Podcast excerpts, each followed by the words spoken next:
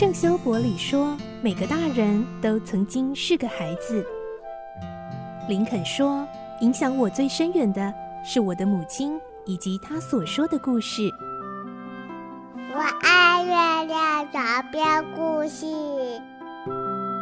晚安，月亮床边故事。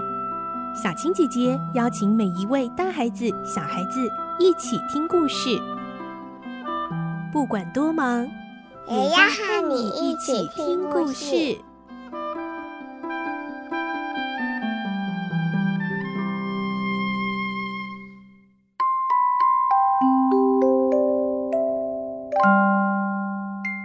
晚安，欢迎你和我们一起听故事。我是小青姐姐，我们继续来听《环游世界八十天》的故事。今天是十三集。我们的故事内容取材自东方出版社《世界少年文学必读经典六十》《环游世界八十天》同名书籍。我们会听到，在前往加尔各答的旅途中，火车突然半路停了下来，原来竟然是铁路中断了。来听今天的故事。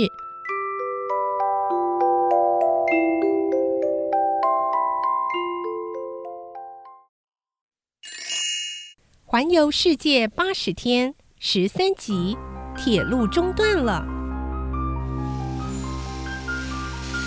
又过了一个钟头，在距离洛塔尔还有二十四公里的地方，火车竟然停了下来。乘客们面面相觑：“哎，怎么了？嗯，怎么停？怎么回事啊？他要发生什么事啊？”霍格从窗户往外看，眼前是一块林中空地。四周除了零散分布的小木屋之外，什么也没有。帕斯巴德也探出头去，东张西望，喃喃念着：“看来真的出问题。”这时候，列车长突然出现，要求乘客们在这里下车。霍格看看克罗马蒂将军，将军也是一脸疑惑，不知道出了什么事。帕斯巴德说：“我下车去看看。”他穿过纷纷扰扰的乘客，跳下车去。不一会儿，又跑了回来，脸上带着不可置信的表情，向霍格报告：“是铁轨，铁轨中断了，前面根本没有铁轨。”克罗马蒂将军大叫：“啊，没有铁轨，怎么可能？”车厢里喧腾的更厉害了，还有不少人也跳下车去求证。哎，怎么会这样回事啊？哎，是啊，怎么这么铁轨？没有铁轨。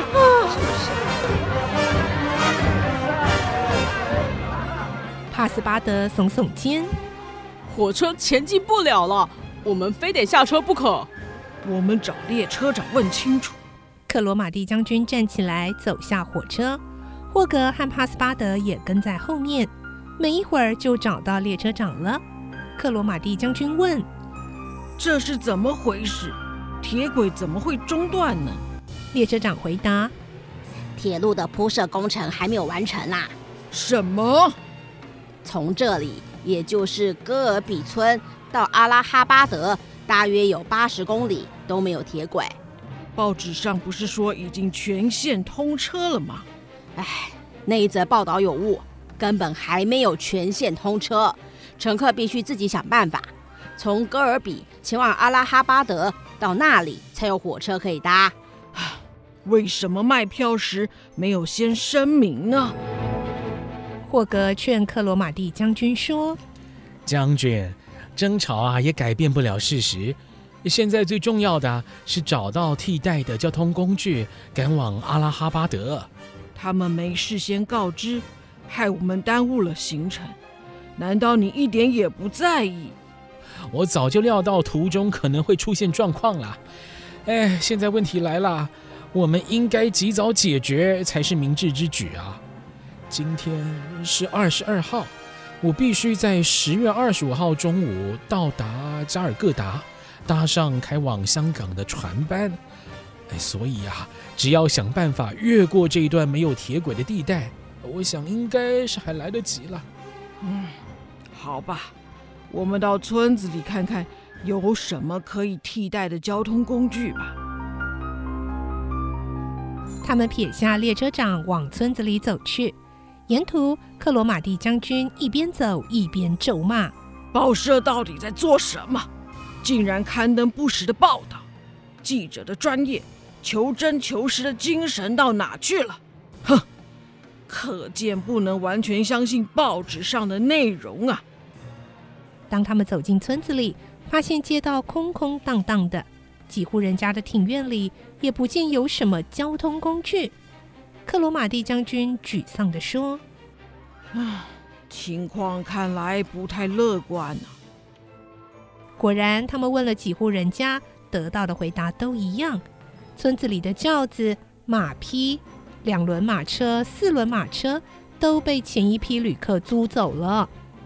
克罗马蒂将军急切地问着：“怎么办？”霍格交代：“哎，帕斯巴德。”你再到远一点的地方去问一问啊，没问题。帕斯巴德脚力好，很快的就走远了。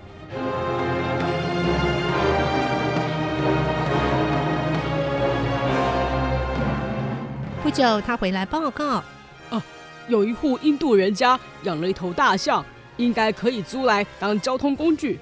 啊，好好好，你带我们去看看啊。霍格和克罗马蒂将军随着帕斯巴德。来到一栋小木屋前，敲门之后，一个缠着头巾、穿着宽大袍子的印度人来应门。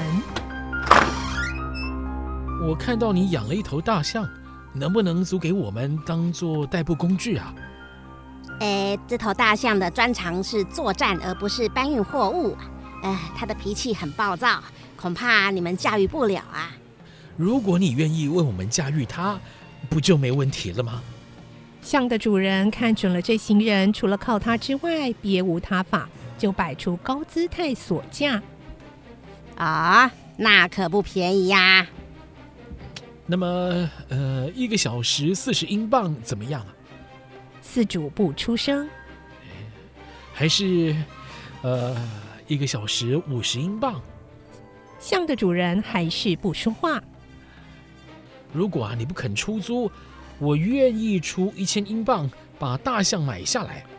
克罗马蒂将军说：“哎，算了算了，这个人存心敲竹杠，我们另外想办法吧。”话虽如此，霍格还是不放弃，一直加价，直到两千英镑。四主总算点头了。霍格立刻从旅行箱里拿出厚厚的一叠钞票，眉头皱也不皱的就交到四主手中，说。等到达目的地之后，我就再付你一笔向导费，你自己先开价吧。啊，两百英镑。啊，没问题啊。霍格点点头，旁边的帕斯巴德和克罗马蒂将军对霍格的大手笔看得目瞪口呆。